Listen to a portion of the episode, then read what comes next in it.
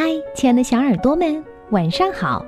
欢迎收听微小宝睡前童话故事，也感谢您关注我们同名的微信公众号。我是珊珊姐姐。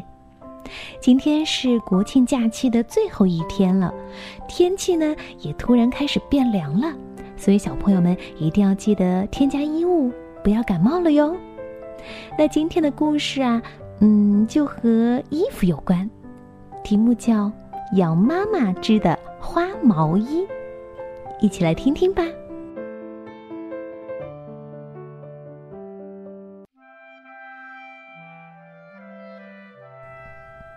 诺果是个新手妈妈，春天的时候，诺果怀孕了，那是村子里的大事儿呀。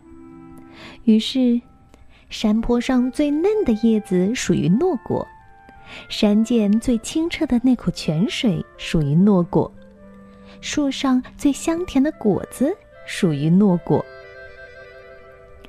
日子一天天过去了，诺果快生小诺果了。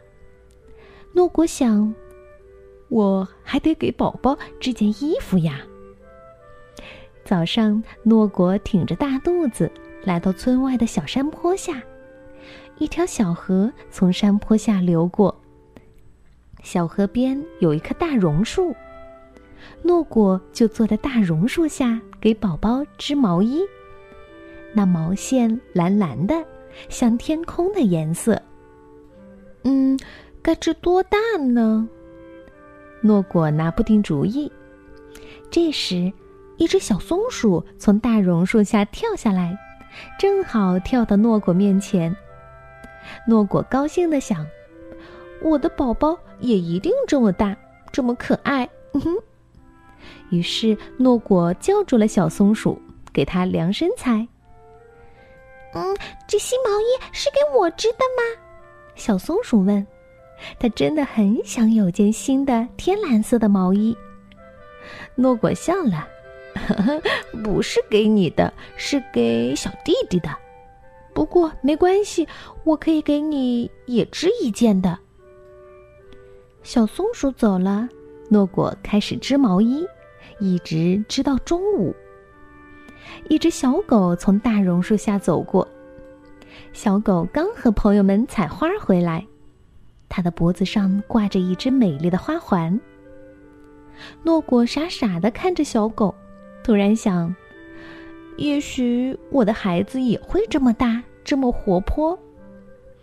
他又叫住了小狗，量了量小狗的身材，拆掉了刚才织的。他准备按小狗的身材重新编织。织呀织，织呀织，织到太阳快下山了。诺果看看织了一半的小毛衣，满意的笑了。这时。一只小狗熊扛着一袋玉米从诺果面前走过。诺果脑子里又闪过一个念头：我的宝宝一定像狗熊这么强壮。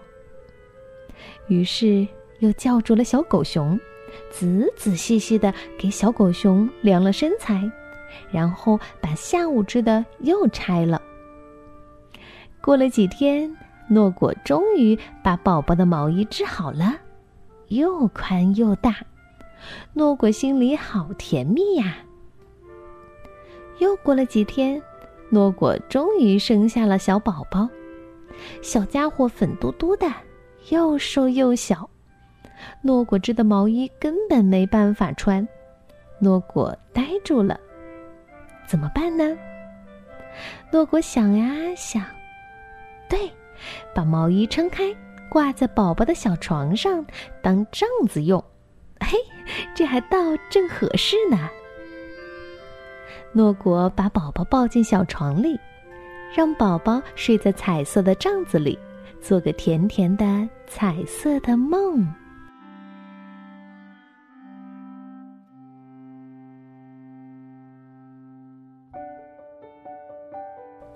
好了，故事就讲到这儿了。今天呢，有陕西西安的毛雨晨以及浙江衢州的可可两位小朋友点播故事，愿你们都有一个甜甜的好梦，晚安。